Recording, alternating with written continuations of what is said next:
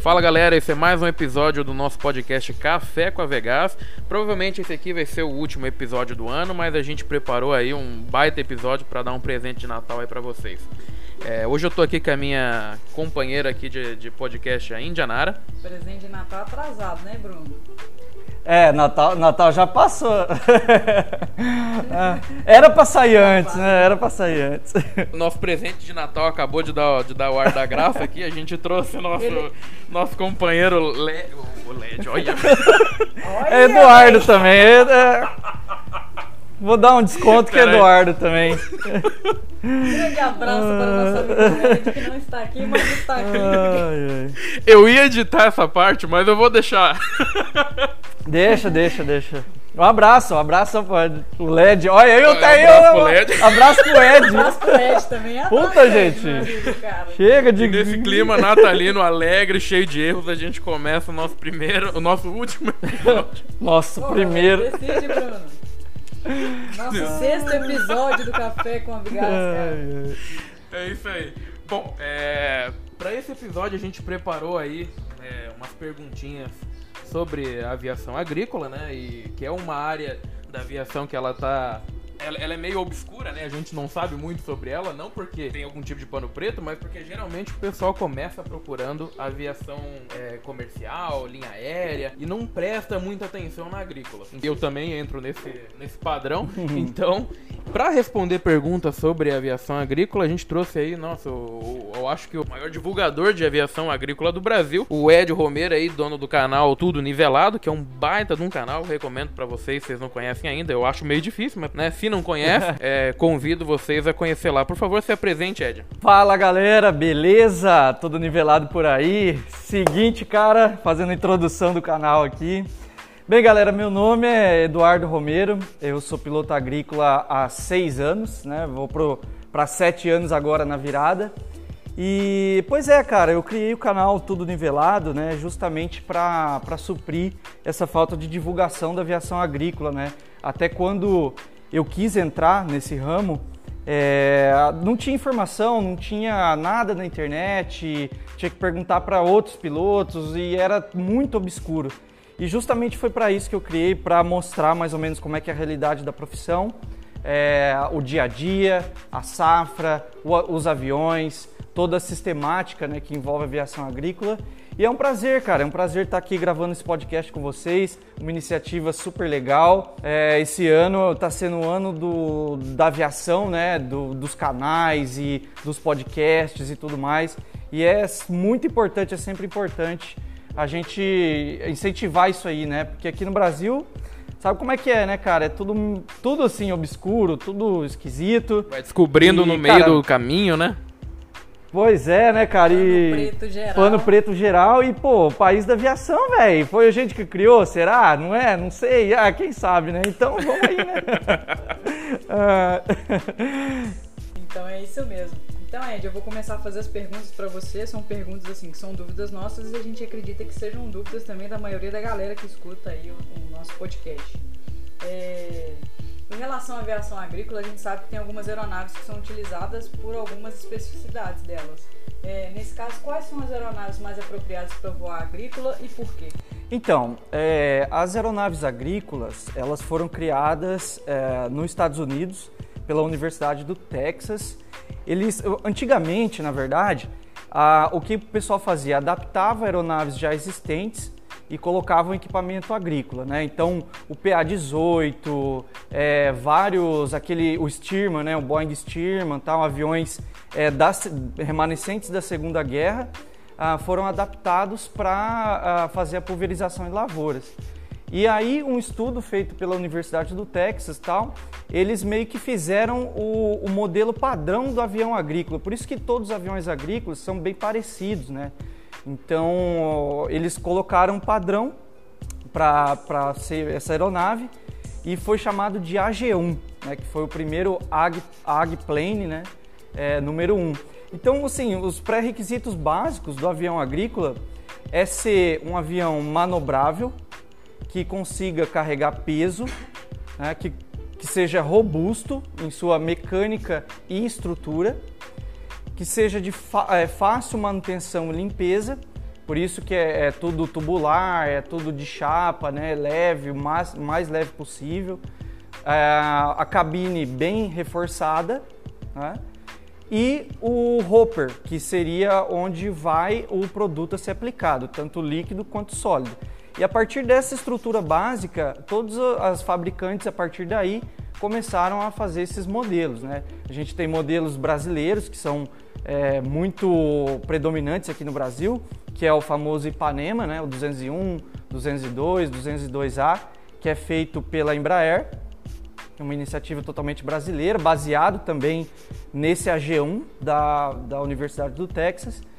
Temos o Pawnee, que é o da Piper, um avião bem famoso também, é, ele é praticamente o AG2. Eles pegaram o projeto da, da universidade e fizeram esse avião e é o Piper Pawnee. Aí a gente tem o Cessna, Cessna Agtruck, que é um avião também muito famoso nos Estados Unidos, vendeu muito e aqui no Brasil também no Sul o pessoal ainda usa muito ele, é um avião muito bom. E aí a gente já vai para os aviões mais sofisticados, que são o Trush, que é uma fabricante, né? A, a, o modelo Trush 510G e o modelo Air Tractor, que é a, a linha Air Tractor, que é, já é a PT-6, já é com turbina, um avião bem mais forte, mais veloz, mais é, ca carrega mais peso, tem uma asa, uma envergadura muito maior. Então, basicamente, esses modelos a gente tem no mercado hoje. É, são os pistões que é. Tô apaixonada nesse. É, pois é, o Air Tractor é, ele cria paixões mesmo. Por onde ele passa. Bom, depois dessa aula aí, né? É, eu, nem, eu não estava nem esperando tanto, mas muito obrigado. Ó, gente, eu, eu falo muito, hein? Eu falo muito. Não, então, é, é, vamos mediando. Aqui é o lugar. Aqui é o lugar pra você falar. Ah, então fechou. A gente tá fazendo. A gente tá começando agora o primeiro curso de finalização da versão agrícola. É verdade. Depois dessa, verdade, eu vou, até eu vou pro agrícola. E bom, emendando essa, essa, essa brincadeira, eu queria te perguntar, Ed, por que agrícola? Por que ser um piloto agrícola? Da onde surgiu essa sua vontade? É, boa. Então, eu vim de uma cidade muito pequena, no interior do Paraná, chamada Itambaracá. É, essa cidade tem um histórico de ter formado muitos pilotos, pilotos agrícolas, né? Então, é, sempre desde pequeno eu ouvia, ah, o vizinho é piloto, o fulano de tal, aquele cara do sítio tal é piloto e tal. E aí um saía da cidade e começava a levar os irmãos, começava a levar os amigos e tudo mais. Né, para essa, olha para você ver, a cidade não tem nem pista, não tem nem aeródromo, nada. O aeródromo mais perto ali vai ser uns 30, 35 quilômetros. Só que isso, a cultura na cidade ficou muito forte, justamente porque o pessoal saía, se formava e era muito bem sucedido. Então o pessoal voltava ali nas férias, né, é, na entre safra, tudo com caminhonetona, tudo tal, pá, tá, sou piloto e não sei o quê. E aí acabou gerando essa, essa vontade na turma, né? Só que eu tenho uma curiosidade. Eu, quando eu estava no ensino médio, no primeiro ano do ensino médio, eu queria ser piloto de linha aérea. Olha só pra você ver. Normal, é todo mundo. É, pois é, eu queria ser piloto de linha aérea. É. E aí, a, como não tinha referências para conversar sobre, para entender como é que era, é, um dia meu pai me levou para conversar com um amigo dele que era piloto agrícola. E aí ele foi explicando da carreira agrícola tal. E assim, na hora eu já mudei, assim, falei, caramba, cara, que legal e tal, né? Então surgiu daí, foi do primeiro ano do ensino médio, com uma vontade de ser piloto de linha aérea e numa conversa com o piloto agrícola acabou que a, a, essa chama acendeu de vez e aí é, eu fui para o agrícola e hoje não troco, não troco mais para nenhum tipo de aviação. E, e, durante a sua formação de piloto, é, após você decidir que você ia para aviação agrícola, qual foi a maior dificuldade que você enfrentou? A maior dificuldade foi a, é a primeira safra, né? É, porque assim, para quem não sabe, vamos fazer um, um panorama geral da profissão. O piloto, de, o piloto agrícola, ele, eu gosto de usar sempre a analogia do Y. Então imagina um Y na sua cabeça, onde a base do Y é o PP, é o piloto privado que todo mundo tem que passar, né? Todo mundo tem que fazer. Depois o meinho do Y ali é o piloto comercial, que também todo mundo que quer trabalhar, que quer ser remunerado de alguma maneira, precisa tirar essa, essa habilitação, essa licença. E aí as duas pontas do Y para cima é uma é a linha aérea, executiva e tudo mais, e a outra é a aviação agrícola. Então a gente que é piloto agrícola, a gente tem o piloto comercial, muitos foram INVAs, muitos foram, foram instrutores de voo e eu tenho IFR e tal, sempre tento manter o IFR válido e tudo. Mas justamente por causa disso, né, a gente tem que passar por toda a formação igual, todo mundo. E a dificuldade maior do profissional da aviação agrícola é fazer a primeira safra. O que, que seria isso? Quando a gente sai do aeroclube, a gente sai com 140 é, horas, né? Para você poder dar início ao curso de piloto agrícola, tem que ter no mínimo 400 horas.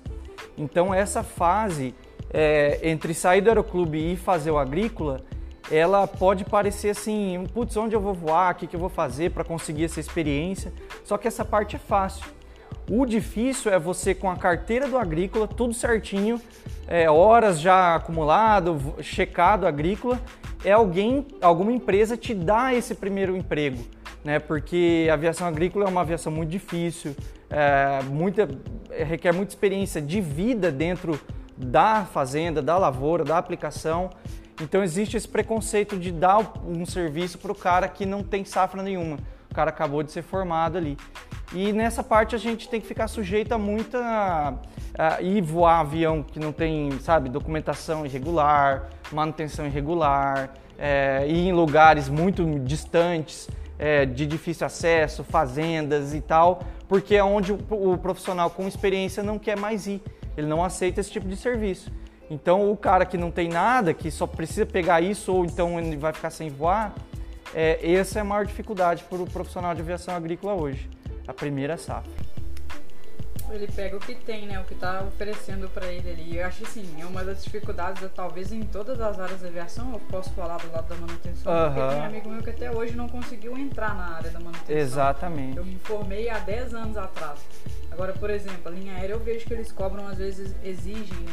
Pro mecânico que está começando a entrar já com uma carteira, uma habilitação, mas o cara só consegue essa habilitação depois de três anos de experiência. Pois então, é. É praticamente impossível. É aquela redundância, né, Indy? Tipo assim, você precisa de experiência para conseguir o serviço, mas para conseguir o serviço você precisa de experiência. Então, é uma redundância. um ponto que não vai dar, não, Ex vai, não vai ter como. Exatamente. Bom, Ed, você comentou um ponto ali muito interessante, que é a questão ali que você dividiu no Y, né?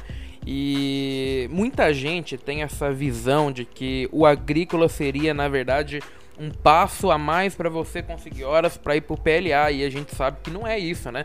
Diferente do isso, INVA, exatamente. que infelizmente o INVA ele é, ele é uma profissão que hoje em dia muitos veem como uma escada, né? E eu acho isso muito triste, porque uhum. se, se fosse valorizada essa profissão no Brasil, eu acho que a gente teria aviadores muito melhores, a gente teria INVAs muito melhores, a gente teria, né? Porque a gente sabe que não dá para viver hoje de INVA no Brasil. Eh, a gente, Sim. infelizmente, a gente faz o INVA para chegar em outro lugar, né? Nada mais é do que uma escada. Então, assim, eu queria que você explicasse melhor isso, de que o, o, o agrícola, ele não é mais um degrau, eh, não é um, um degrau anterior antes da, da linha aérea. Enfim, ele é, um, ele é uma outra vertente e os salários, inclusive, são muito parecidos, quem sabe até maior, né? É, exatamente. O, o, o piloto agrícola ele é o final da carreira, praticamente assim, o último passo da carreira para quem quer seguir nessa outra linha de aviação. Né? Então a gente, eu, por exemplo, no meu caso, eu fiz o PP, fiz o PC, fiz o INVA, dei 1.100 horas de instrução, mais ou menos. Então eu fui para o agrícola com experiência e querendo sempre o agrícola, desde o PP. Né? E aí o salário do, da aviação agrícola vai ficar muito parecido ou até maior do que o linha aérea, justamente porque ele é um final, ele é um final de, de ele é o último passo assim, né, vamos supor da carreira.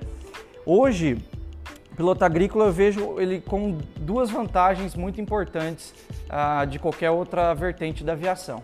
Uma é a liberdade que você tem durante um período do ano, né? Por exemplo, agora eu estou em época de safra. Então, minha safra começa em novembro, vai até abril. Nesse período, eu tenho que estar 100% disponível para fazer as aplicações, eu tenho que mudar de cidade, eu tenho que ir para a cidade onde está a minha base, é, muitas vezes posar em fazenda, ficar em fazenda tal. Então, realmente, são seis meses da vida do piloto que é 100% para fazer os voos. E quando acaba essa safra, acaba em abril, eu volto embora para minha casa, para minha família e fico seis meses sem nenhum tipo de perturbação. Entendeu? Então é, é, é o season, né? Que é a temporada de voos. E quando você fica fora de temporada, você tem a, as férias que você quer, a liberdade que você quer. E muito importante, com o dinheiro todo de uma vez. Porque a gente trabalha os seis meses, no final recebe todo o montante do ano, né, que vai variar aí dependendo de. É, a gente ganha por hectares aplicados, né? Então. Uh, aí pega esse montante e você tem uma visão e um tempo melhor para poder identificar o que, que eu vou fazer com esse dinheiro, o que, que eu vou investir, o que, que eu vou construir, eu vou abrir um negócio, eu vou. Então você tem tempo é, de trabalhar com essa grana, coisa que o linha aérea não, praticamente não tem. Ele vai ter um mês de férias, né? E vai ganhar picado durante o ano, assalariado e tal. Você não vai precisar ficar e preso, mim, né, na, na, na aviação agrícola. Você pode ter outros projetos também, né? Pode ter outro projeto, pode ficar um ano sem voar, tranquilo, aí volta depois, entendeu? Então, assim, é, é, a liberdade que a aviação agrícola traz, tanto do voo, né? Porque vocês vê lá no canal que é um voo muito mais livre, muito mais acrobático e tal. 100% é, manual. Essa liberdade 100% manual. Então essa liberdade acaba refletindo na vida pessoal também do cara, né? Então é isso que eu acho legal da aviação agrícola hoje. E os salários, é, vamos comparar aí, né? Um, hoje um piloto que voa é, pistão, né? voa Ipanema, Pauni, é, Brave, esses aviões a pistão, ele tende a fazer menos hectares durante a safra. Né? Então, como ele vai ganhar por hectare, o salário dele vai ficar em torno de 100, 160 mil, 130 mil, 140 mil a cada seis meses. E já o cara que voa turbina, ele tende a ganhar, a fazer mais hectares, porém esse preço do hectare acaba sendo reduzido um pouco, mas geralmente assim no, no mercado atual, um piloto de turbina, né, um piloto de air tractor ou trush, vai ganhar ali seus 300, 250 mil a cada seis, oito meses. Né? Então é um salário comparado a um comandante internacional, se for ver né? Um, sim, é o ápice da carreira do piloto agrícola, né? Que é voar uma turbina, voar um, uma época boa do ano, oito, nove meses, quem voa algodão. Então é, é, um salário comparado a um comandante internacional. Ou seja, então a aviação agrícola ela não tem nada a ver com, com ser mais um passo para chegar na, na, na linha não. aérea, né? Ela é uma carreira não, que, não. dependendo aí do que você tá voando, você vai ganhar até melhor e ter uma rotina melhor de trabalho, né? Exatamente, exatamente. Ué, Ed, em relação aos salários para manutenção é a mesma coisa? Olha essa. Índio do céu. Curiosidade. Né? Olha, é, eu, eu posso falar com certeza, assim, é, é, também se você vai ter essa liberdade muito maior. Eu tenho dois amigos meus, muito amigos, assim, é, da parte de manutenção, que eles abriram a, a manutenção itinerante. Né? Então eles têm uma van, uma caminhonete tal, com tudo que eles vão precisar.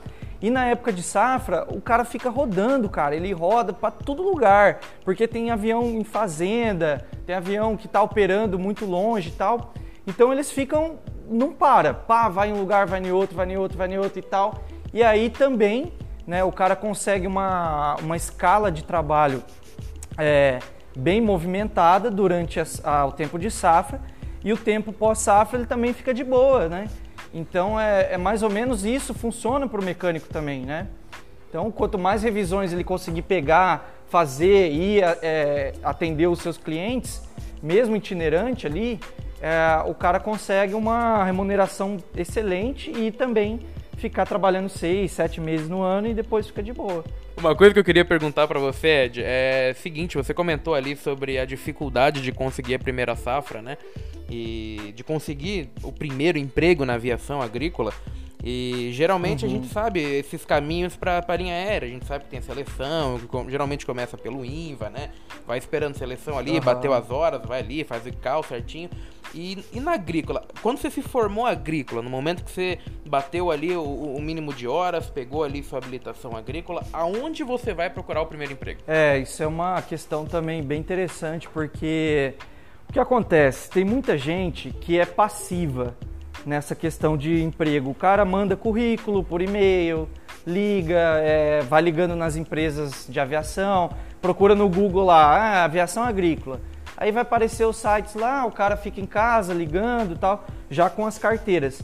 Eu não, eu fui um cara ativo nessa questão e, e posso afirmar com 100% de certeza quem é ativo nessa parte consegue muito mais fácil uma network, um serviço e tal. O que aconteceu? Eu me formei agrícola, eu era piloto, eu era instrutor de voo ainda, uhum. no Aeroclube de Londrina. Eu peguei umas férias, peguei uns 20 dias de férias. Peguei, aluguei um carro lá de um amigo do meu pai, um golzinho 1.0 sem ar, sem nada, pé de canela, é pé de bode mesmo, né? E, cara, eu imprimi todos os endereços de aviação agrícola do Brasil, vamos supor. Eu procurei muito, fiz uma, um, um, itinerário, né, um itinerante, uhum. é, uma, uma rota para mim sair e entregando currículo e dando a cara, e conversando, e vendo quem que é o dono da empresa, quem são os pilotos, quantos aviões tem e tal. E aí eu rodei mais de 6 mil quilômetros, o carro Nossa fundiu no meio senhora. do caminho Cara, foi um auê. Eu fiquei 20 dias num, num road trip mesmo, tipo assim, não, não sabe, numa Já parada... começou no prejuízo, né? É, prejuízo. Você tem que tirar um dinheiro para correr tudo isso, pagar hotel e tudo pagar mais. Pagar o carro. Pagar o carro, é, o carro, cara. Ficou, nossa, nem me fala, nem lembro dessa história. Seu pai perdeu o amigo ou não? Meu pai ganhou um amigo porque fez o motor tudo de novo, né? O cara Ele tava feliz, rezando né? pra fundir esse motor. Ah, exatamente, fez cabeçote. Ele te oferece fez... o carro até hoje, até né? Até hoje, ó. E aí, é, eu saí do Paraná e fui passando nas empresas de, de aviação que eu, que eu tinha um endereço ali, né? E aí isso fui passando, fui ficando em hotéis, fui indo, fazendo. Então eu passei Mato Grosso do Sul, Mato Grosso, é, Goiás, depois desci Minas, São Paulo, interior de São Paulo, tal, até voltar no Paraná. E nisso eu conheci muitos amigos, conheci muitas empresas, fiz muito contato que me ajudou. Depois, não no ano é, para mim conseguir a primeira safra, na verdade eu consegui o serviço totalmente diferente. Nada dessa viagem ajudou né, para mim conseguir o, o primeiro serviço. Mas assim, são contatos que você leva para a vida inteira, lugares que você conhece e tal, que acaba ajudando depois. Network é, na aviação é tudo, é, né, É tudo, é tudo. Então, o primeiro passo para o cara conseguir a primeira safra é network. Ele não pode ficar dentro de casa mandando currículo e ligando. Ele tem que ir conhecer, pegar na mão, sabe? É, mostrar quem ele é, mostrar o que, que ele faz, o que, que ele fez. Negócio mais orgânico, né? horas mas é mais muito mais pessoal, a aviação agrícola é muito mais pessoal. Não tem essa questão de ah, seleção, esperar abrir seleção, não. Você tem que ir, às vezes tem que trabalhar onde eu, aqui onde eu estou morando, numa república é, na cidade de Primavera do Leste. Até tem um, um cara aqui que ele também está na mesma situação, primeira safra, acabou de se formar. E o que, que ele conseguiu? Ele conseguiu o serviço de ajudante, ele vai fazer cauda, ele vai abastecer avião, e com a carteira na mão. Só que o cara prometeu para ele que talvez no final, quando um avião ficar pronto deles aqui, ele vai voar um pouquinho, vai conseguir entrar e tal. Então, assim, olha só para você ver, o cara com a carteira, ele está se sujeitando a trabalhar de ajudante auxiliar de pista, né? Para poder conseguir esse network, conseguir algumas horinhas no final. Então isso é. Mas é a oportunidade. É, é a oportunidade do cara mostrar para que, que ele é, veio. Mostrar né? que o cara. Qual que é o interesse real dele. É, o cara sabe trabalhar, o cara é um funcionário, tipo, que não vai dar problema, que não vai brigar, que não vai, sabe, é, pega no batente mesmo. E isso na aviação agrícola é muito valorizado. O cara que não é Nutella, entendeu? O cara, é, ele vai e faz e vamos lá. Então, às vezes até mecânico, tem, é, até é, piloto tem que ser mecânico às vezes, tem que mexer no avião, não pode parar. Então, é esse é o perfil do profissional. Com certeza. Só para complementar, é, a maior parte dos anos que eu trabalhei foi em linha aérea. Eu também já trabalhei em aviação geral, mas a maior parte dos anos que eu trabalhei foi em linha aérea. Uhum. Mas todos os meus trabalhos, todos, sem exceção de, de nenhum deles, foi face to face. Eu cheguei na cara da pessoa, entreguei o currículo e aí ela acabou gostando por algum interesse. Uhum ou na minha qualificação e eu acabei conseguindo garantir minha vaga. Nenhum deles foi ficar esperando abrir vaga Não. internet, ficar olhando coisa. Sim. Cara, tem que sair, vai no aeroporto que você conhece muita gente. Sim. Uhum. É, conversa com muita gente, faz esse networking e acaba uma hora ou outra, sem, sem você nem esperar, você acaba recebendo uma indicação de um amigo, uma pessoa que conversou com você no aeroporto. Sim, e, e porque assim, a gente que está na aviação há mais tempo, a gente sabe que vagas na aviação não, não é planejado. Ah, uma empresa está precisando. Não, cara, é última hora total.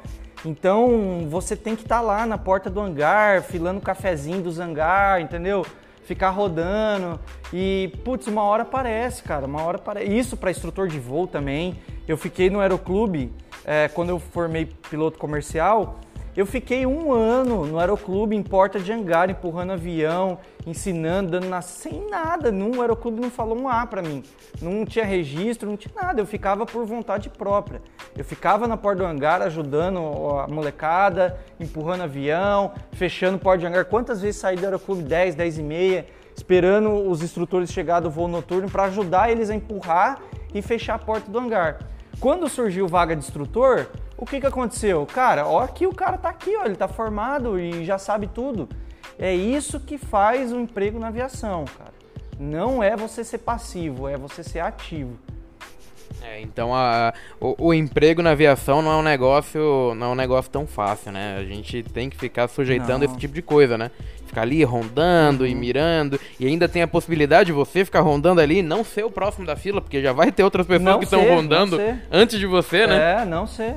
Não sei, foi o que aconteceu. Eu, eu fiquei no aeroclube e aí quando surgiu a vaga, é, eles fizeram seleção, cara. E aí veio o pessoal de fora, eu tive que concorrer na seleção, não passei na primeira seleção. E aí depois, é, na segunda seleção, eu fui e passei. E eu era, eu era aluno do aeroclube, eu fazia tudo lá, empurrava avião, abastecia tudo. Então, assim, é, é, normal isso aí, é normal. O cara, incerteza é constante na vida do, do, do profissional de aviação. Não tem jeito. Então... Qual, qualquer área tem que ser resiliente. É, exatamente. Cara, en, entrar é difícil demais em qualquer área. É. Eu fico falando muito para amigos meus que fazem ciências aeronáuticas, o que acabaram de concluir. Cara, o pessoal, esse pessoal fica às vezes esperando uma vaga específica, às vezes já tem ali um mínimo de horas cara, vai e se oferece para ser chequinho, para trabalhar em alguma outra área, para ter oportunidade de pelo menos mostrar para a empresa que, para que, que tu veio, o que, que tu quer fazer, uhum. porque não é fácil não entrar de cara assim. Não. É um pouco de sorte também, viu? É, é, exatamente. Dando continuidade às perguntas aqui, Ed, uhum. ou LED, como você preferir, é, levando em consideração. Eu é, Bruno. Nossa, que um abração aí pro LED. É, o LED.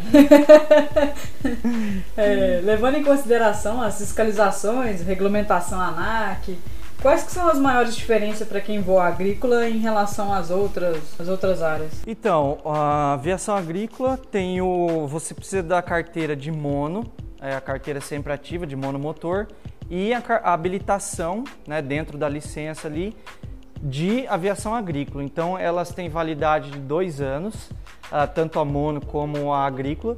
Então, a cada dois anos você tem que fazer esse recheque. É, e a fiscalização, CMA, claro, CMA em dia para todo profissional também. E a fiscalização do Ministério da Agricultura junto com o IBAMA e a Anvisa. Porque como é que funciona? O piloto agrícola, além de ele ser regulamentado na ANAC, ele também precisa ser regulamentado dentro desses órgãos de fiscalização ambiental. Né? Então, todo relatório que você faz de aplicação e tal, é, você faz, preenche tudo com código ANAC, tudo certinho. A empresa passa para esses órgãos de fiscalização e eles que vão averiguar se o piloto está com tudo em dia. Né? Então, a ANAC, é, dentro dessa fiscalização da aviação agrícola, ela é muito pouco participante. Quem participa e verifica os dados são eh, o Ministério da Agricultura, o IBAMA e a Anvisa. A Anvisa vai ver se os produtos que você aplicou têm regulamentação para aviação agrícola, estão todos em dia, tudo certinho, né? tudo dentro das normas. O MAPA, que é o Ministério da Agricultura, ele vai verificar se a sua aplicação foi feita dentro dos conformes de área de preservação da APP, que é a área de preservação permanente, de equipamento da aeronave, tudo ele vai verificar isso. E o IBAMA é, faz esse trabalho conjunto com o mapa, ele que fornece os dados de a área é muito próxima a nascentes, é muito próxima a córregos, a áreas de preservação permanente, florestas e tal. Então é uma fiscalização mais é, ambiental que o piloto agrícola sofre do que realmente assim da ANAC, né? É, de, da Teoricamente, então, da ANAC seria só habilitações. Só habilitações em dia, só isso. e aí o IBAMA e, e o mapa de aplicação. Cada área que você faz, você no outro dia você tem que passar um relatório para eles com prescrição do agrônomo, né, o agrônomo credenciado para prescrever qual produto vai ser aplicado, como é que foi o voo, em que sentido que foi o voo, como é que o vento estava na hora da aplicação, como é que estava a umidade, temperatura e, e vento, velocidade de vento. Então, isso é tudo passado no outro dia né, para os ministérios competentes ali para fiscalização. Ah, legal. E, bom, a gente está falando bastante de aviação agrícola aqui, mas assim como eu, eu acho que muita gente deve ter esse tipo de dúvida, que a gente tem essa visão de que a aviação agrícola é o cara lá e passar um veneno e já era. Mas eu sei que, já, que não é só isso, que, né, que a aviação agrícola tem, tem muita coisa eh, além disso. Então, a minha pergunta é, quais que são todas as outras funções que um piloto agrícola faz além de, de aplicar o veneno? Isso, boa. Então, o piloto agrícola, é, ele trabalha desde a semeadura da, da, da, do cultivo até a sua colheita e preparação de solo. Né? Então, como é que, como é que vamos, vamos pôr isso em prática? Nas culturas de arroz, por exemplo, o piloto ele faz o plantio dessa cultura. Né? A aeronave agrícola ela não só aplica líquidos, mas também sólidos. A gente tem o um equipamento de difusor de sólido, onde o piloto decola com a semente pré-germinada, faz a área com a semente e essa semente que vai crescer e aí depois as próximas aplicações são adubo, são a, os protetivos, né, que são fungicida, inseticida, depois até a desfolha dessa cultura, né? Então e, e, a preparação de sólido com outros adubos em, em a preparação de solo, né? Com adubos sólidos que vão fazer aquele solo é, ter os nutrientes necessários para o próximo ano. Então é uma, uma profissão que engloba todo o ciclo de cultura, né? E é, principalmente nessas culturas, arroz, braquiara. Aqui a gente planta muito nabo forrageiro, braquiara, é, todo esse tipo de, de, sementes. A gente faz até o plantio. Né? Então não é só aplicar o, o o agrotóxico, né? É mais é, dessa parte de plantio, adubagem, adubo, faz muito adubo, cromo, magnésio, tudo na, na folha da planta. Então não é só veneno né, que a gente defensivo que a gente aplica, não. Então pode ser. E, e, e, esse monte de conhecimento aí sobre, sobre solo, sobre cultivo, você aprende isso no curso de, de agrícola ou isso aí é mais na prática mesmo? É, dá, dá, uma pincelada bem por cima no curso de agrícola. Eu acho que é uma, uma dificuldade, uma, um, um déficit mesmo dessa parte agronômica nos cursos de aviação, né, de aviação agrícola. Então, assim, a gente está tentando melhorar cada dia mais.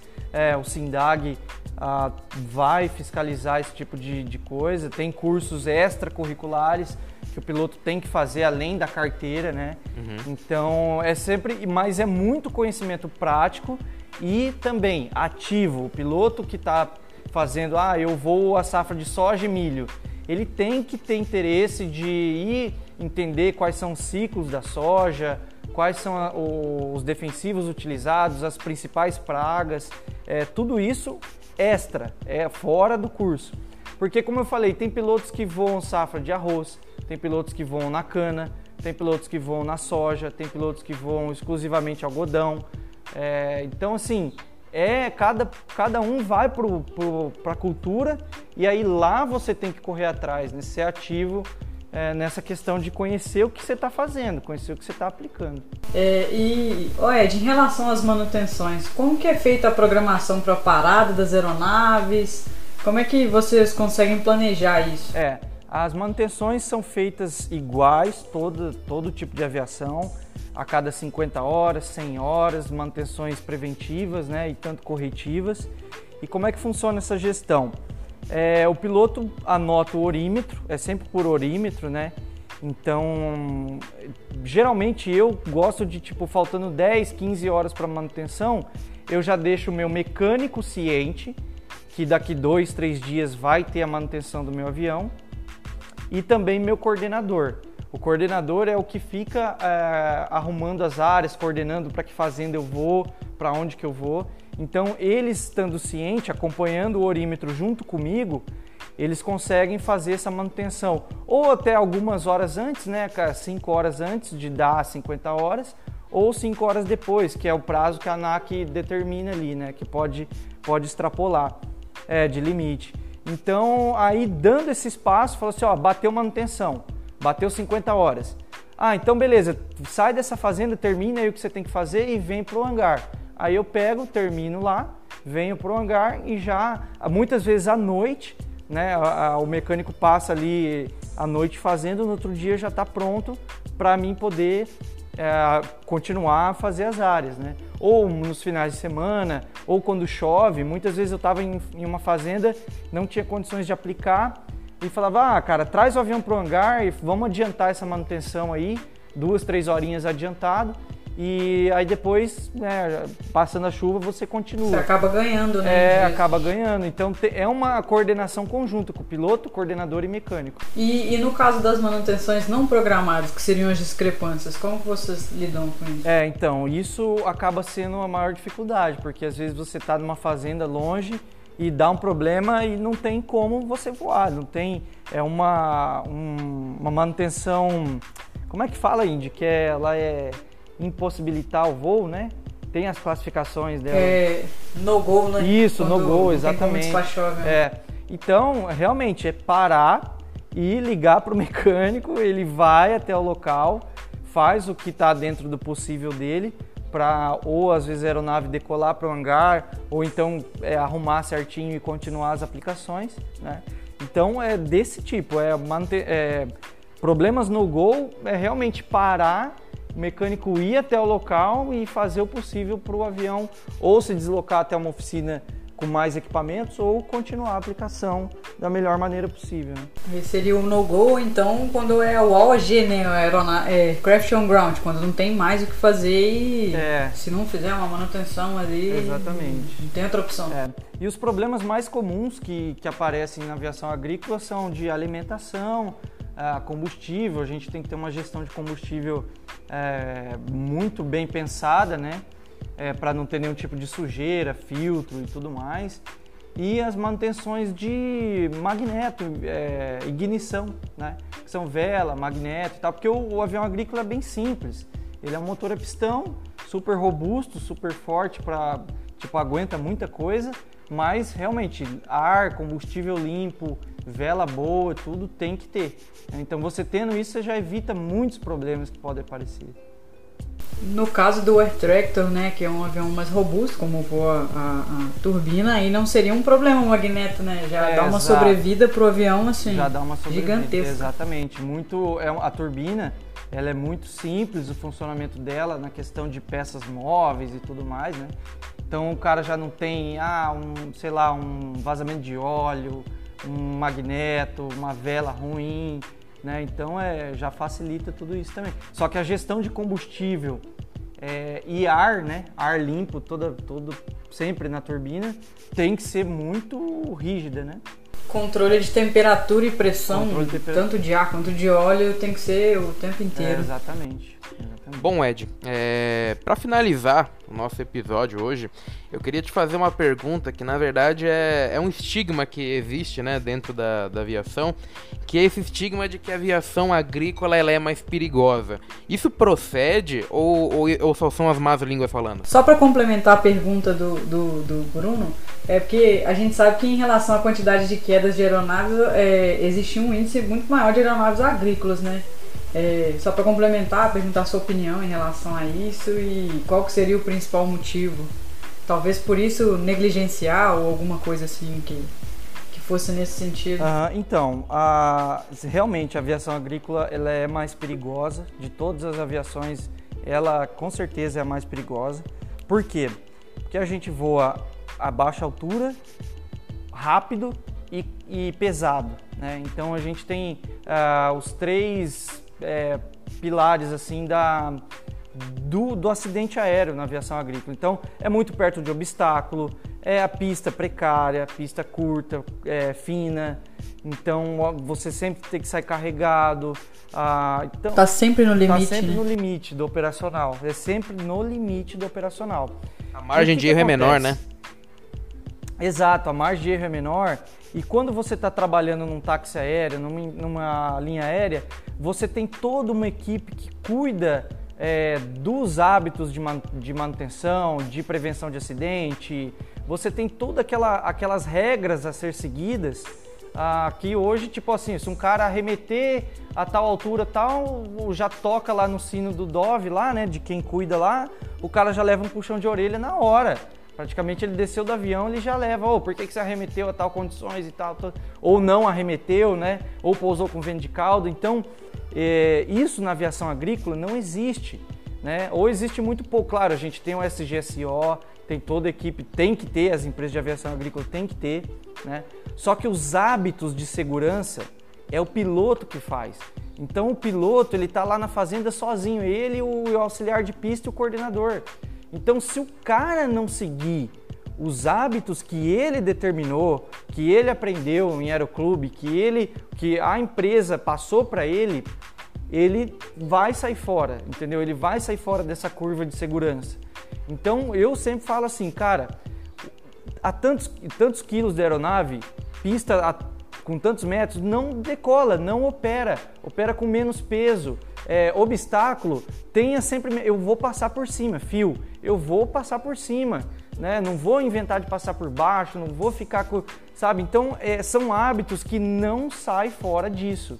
É igual linha aérea, tem que ser assim, cara, em tal condição você não vai fazer isso. Ou então, em tal condição você vai fazer isso. Então, quando o cara começa a flexibilizar esses hábitos, acaba dando margem para acidente, né?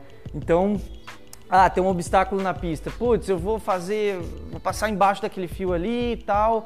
Ou então, ah, é, não vou fazer o reconhecimento da área do jeito que tem que ser feito. Ah, essa área aí eu já apliquei dois, três anos atrás, então eu sei que não tem fio.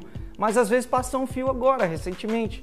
E aí você vai lá, não faz o, a vistoria da área antes e né, se, se estrepa. Ou então, ah, essa pista aqui eu sei que dá para decolar com tantos litros. Cara, cada dia é um dia, cada dia tem uma temperatura, cada dia o vento está diferente, o vento está de calda tal. Então, não abusar, não é, flexibilizar hábitos de segurança. Tenha e siga eles. Eu acho que a partir disso já reduz drasticamente a, a, a condição para gerar um acidente, né? É isso que é a parada. E, e no caso, você acredita também que talvez uma, uma baixa fiscalização do órgão regulamentador da aviação possa facilitar para esse tipo de coisa? Não, Indy, eu acredito que não, porque os acidentes de aviação agrícola, eles não são por... É muito raro, é muito raro um acidente por manutenção, sabe? Ah, o avião não estava revisado, um avião... Os, os acidentes de aviação agrícola são pista, decolagem, o cara abusar, colocar muito peso, sobrecarga na aeronave, né? São quase 64, 65% dos acidentes são por isso tá? É, negligência, negligência, então, é negligência do operador, do piloto mesmo de tentar levar o avião além do limite dele, né, na decolagem. É, obstáculo, bater em obstáculo igual bater em, em poste, em fio, em árvore. Então, assim, são acidentes que não são relacionados à fiscalização, são relacionados à negligência do operador, do piloto, né? E às vezes acontece, é, é igual eu te falei, já é um ramo onde o cara tá ao limite ali. Ele tá rápido, ele tá pesado ele tá baixo. E aí o cara negligencia em uma coisinha, pega ele desprevenido e puf. Né? E não tem o que fazer, não tem tempo de reagir. Né? Então, você tá a 3 metros do chão, né? então é complicado, cara. Então é, é um ramo complicado. Vamos pegar de exemplo aí o acidente do, do, do, time da Chapecoense. O cara sempre fez aquilo e sempre deu certo. Então, um dia exatamente. não deu. É, exatamente. Um dia não deu tal. E aí, o que, que é o problema? Ah, o cara não, não seguiu as regras. Né? Ele tinha que decolar com 45 minutos de autonomia a mais e tal. Isso é regra, é, regras do ar, né? Padrão. É, padrão. Certeza. E na aviação agrícola, beleza, o cara segue essas regras. E, tipo, ele voa ali, cada voo é 20 minutos, pane seca, muito raro acontecer. né? Tipo, só se o cara negligenciar muito mesmo, né? É, e o que, que são os acidentes? São que o cara varou a pista, carregado demais, pesado demais, ou estolou no balão. Meteorologia também é um fator importante. Meteorologia é um fator é, é, importante, mas não afeta tanto a gente. Por quê? Choveu, não aplica, não tem como aplicar. Né? Não, o, o, cara, o dono da cultura, ele não vai querer perder a aplicação, porque vai lavar a folha, o produto vai cair tudo no chão. Então, meteorologia já não é um fator predominante, tipo nos acidentes. É mais a negligência mesmo cara decolar com muita carga, querer agilizar, fazer balão curto. É, não, porque eu faço, aconteça, eu faço tantos hectares por dia e não interessa, eu sou o fodão. Isso aí não pode, isso aí derruba o piloto mesmo. Bom, então depois dessa aula aí de aviação agrícola que a gente teve aí com, com o nosso companheiro Ed Romero, né, eu queria finalizar o nosso episódio aqui por hoje, agradecer imensamente aí a você ter aceitado o nosso convite, né, eu acho que foi um baita presente de Natal aí pra claro, atrasado, mas mesmo assim ainda tá válido, né, mas foi um presente aí para nossos ouvintes e eu também tô, tô muito honrado de, de poder estar tá conversando aqui com você, eu acompanho seu canal há muito tempo, né, e agora eu gostaria também que você divulgasse aí todo o seu trabalho, porque além do canal, você também tem curso de piloto privado, você tem a lojinha onde você vende os melhores produtos. Eu, inclusive, uso muito toda a linha de ah, boné. É verdade. Eu tenho uma coleção. Eu posso dizer que é, os seus bonés estão desde o meu piloto privado até o final da minha formação. Eu tenho toda. Oh, eu, eu consigo ver a minha formação é, com, com a ordem do, de velhice dos meus bonés. Então posso dizer que você, ah, indiretamente, mas estava ali comigo em, em ó, 90% dos voos. Então, por favor, é, divulgue aí sua, é, o seu trabalho aí pro pessoal. Show, cara. E para mecânico aí, ó, tem camisa para mecânico show de bola que eu tenho aqui também. É. A camisa é muito linda. Essa ficou legal. Bem, gente, é só agradecer o convite. É, eu, nossa, eu curto muito podcast, consumo muito. E, pô, é um prazer, cara. Iniciativa super legal essa de trazer esse bate-papo para todo mundo ouvir aí e tal. E, cara, é o seguinte, vocês podem me achar no YouTube, é youtube.com.br tudo nivelado. Tem vídeo todo domingo, praticamente todo domingo, né? Do dia a dia da safra, de aviação agrícola, para você conhecer mais, conhecer a realidade da profissão. É, temos o meu Instagram pessoal, que é ed underline Romero, Ed Romero, onde eu posto mais coisas do dia a dia, assim mesmo, tal, né? Tento mais pessoal para você ver o que acontece fora dos voos. e a lojinha, a lojinha é o seguinte, ah, foi uma demanda que, que faltava né, na aviação, ela tem praticamente a idade do canal, né, 3, 4 anos também.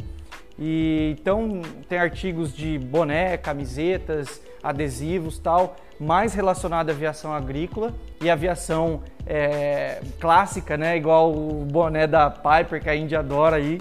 É, putz, ficou muito legal. Então, e a gente tem o EAD Piloto Privado, que é um curso de piloto privado à distância, onde o nosso diferencial é a proximidade. Você tem, você tem o curso de, de piloto privado, não tem a data de expiração, você pode usar, é, é, assim, entrou, comprou o curso, ele é vitalício, né? Até você ser aprovado, você ter a nossa nosso acompanhamento próximo ali, dia a dia, com os instrutores, comigo, até a sua aprovação. Então, é basicamente isso é os ramos que eu trabalho aí fora da época de safra, né? E claro, o YouTube é o cargo, o carro-chefe da, dessa, desse englomerado, né? desse composto de, de coisas aí que eu faço.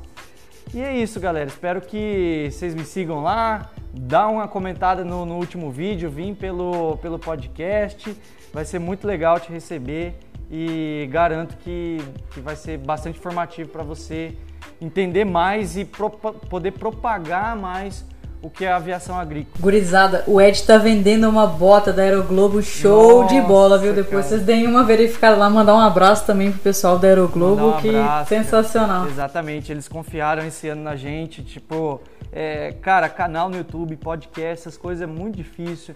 A gente tem que tirar um tempo para fazer, tem que se dedicar mesmo e ter patrocinadores assim que confiam no nosso trabalho e incentivam é muito muito gratificante. É isso aí. Então, beleza, agora a gente finaliza esse episódio. Desejamos a todos aí um, um Feliz Natal atrasado, mas um, também um Feliz Ano Novo para todo mundo. E que né, chegue finalmente o boom da aviação em 2020. Beleza, galera. Feliz ano novo e bora, bora que a aviação tá esquentando, tá quente de novo, graças a Deus. Isso aí, valeu pessoal, até o próximo episódio. Valeu!